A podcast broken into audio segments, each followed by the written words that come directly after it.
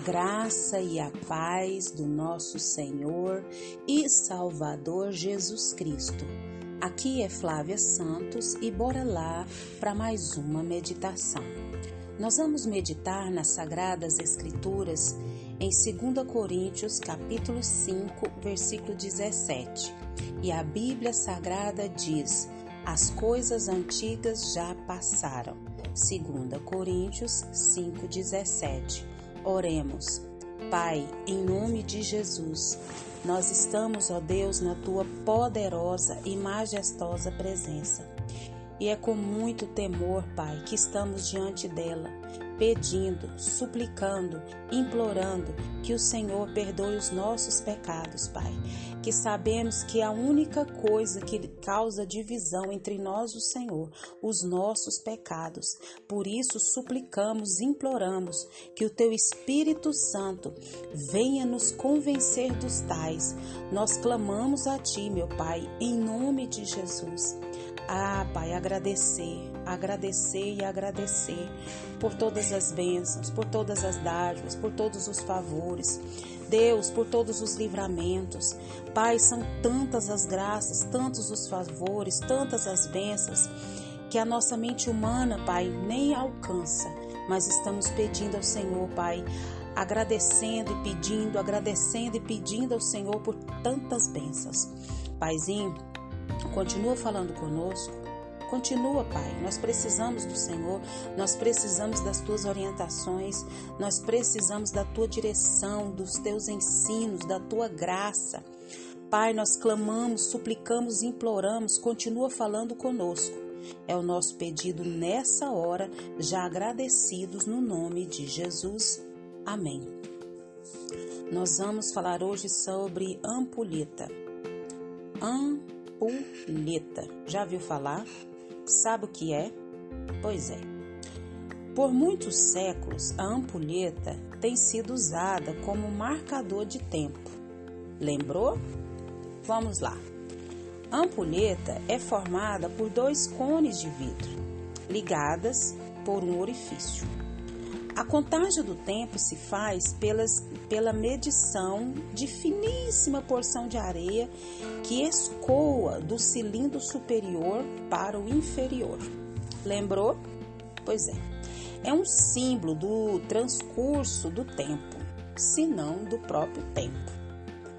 A vinda de Jesus Cristo ao mundo é igualmente o marco de um novo tempo para o homem. Com Cristo, Deus virou a ampulheta. É, e a época da graça começou a fluir, determinando que as coisas antigas ficassem o quê? Definitivamente no passado. E agora, em Cristo, dando lugar à nova vida do cristão. Coisas antigas ultrapassadas? Isso, coisas antigas e ultrapassadas? Quais? Entre muitas, o poder do pecado sobre nós. Se estamos em Cristo, já não somos servos do pecado, mas do nosso Senhor e Salvador Jesus Cristo.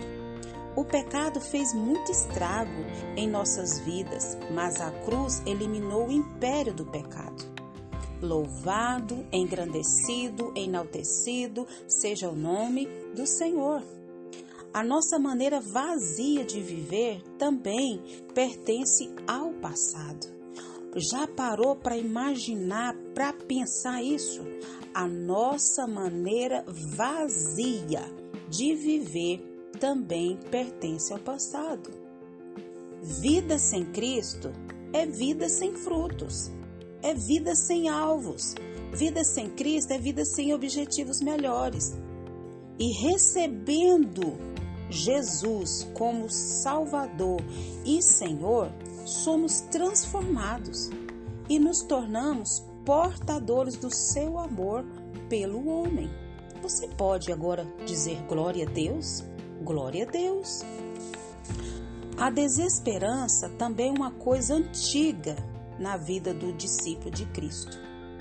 Principalmente que nós estamos vivendo dias tão difíceis, dias tão pesados, dias tão sobrecarregados, dias de tanta angústia, aflição, agonia, medo, incertezas. E aí o que que acontece? Essa desesperança também é coisa antiga. Antiga. Porque agora somos discípulos de Cristo. Chega as frustrações? Claro que chega. Chega a amargura? Claro que chega. Chega o desamparo? Chega. Chega é, as derrotas? Chegam. Mas a esperança vence o desespero. E a nossa esperança se chama Jesus Cristo de Nazaré. Bendita e gloriosa esperança que nós que nos vem da vida de Jesus Cristo. Mas a mais terrível de todas as ameaças antigas, sabe qual é? A mais terrível de todas as ameaças mais antigas é a morte espiritual.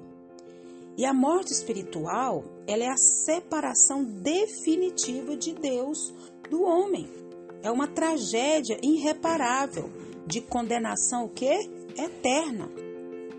E a pior coisa dessa morte espiritual é passar a eternidade sem Deus. Então Jesus, ele venceu a morte. Onde está a morte, a tua vitória? Está registrada em 1 Coríntios 15, 55. Com Jesus seremos vitoriosos. Com Jesus nós temos a sua graça, ele nos concede do seu poder. A ampulheta do tempo se escoa rapidamente. Você está despreocupado, contemplando a areia fluir? Restaure a sua vida. Restaure a sua vida.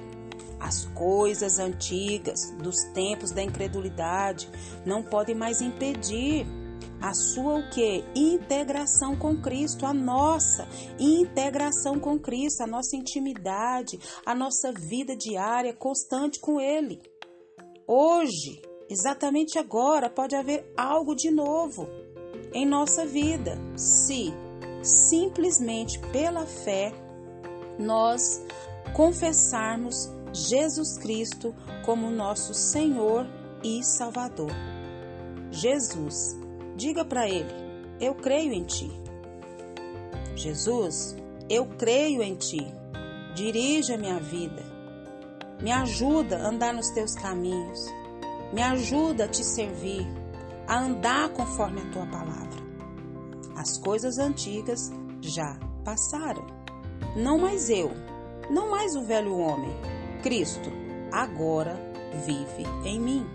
E que o Espírito Santo de Deus continue falando e trabalhando nos nossos corações.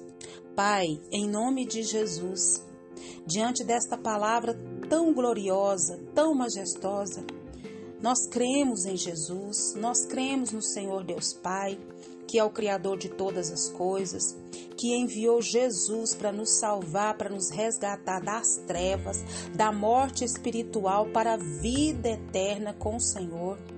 Deus, muito obrigada, Pai, porque o Senhor cuidou, tem cuidado e continuará cuidando de nós. E nós não precisamos ficar doidos dentro da roupa.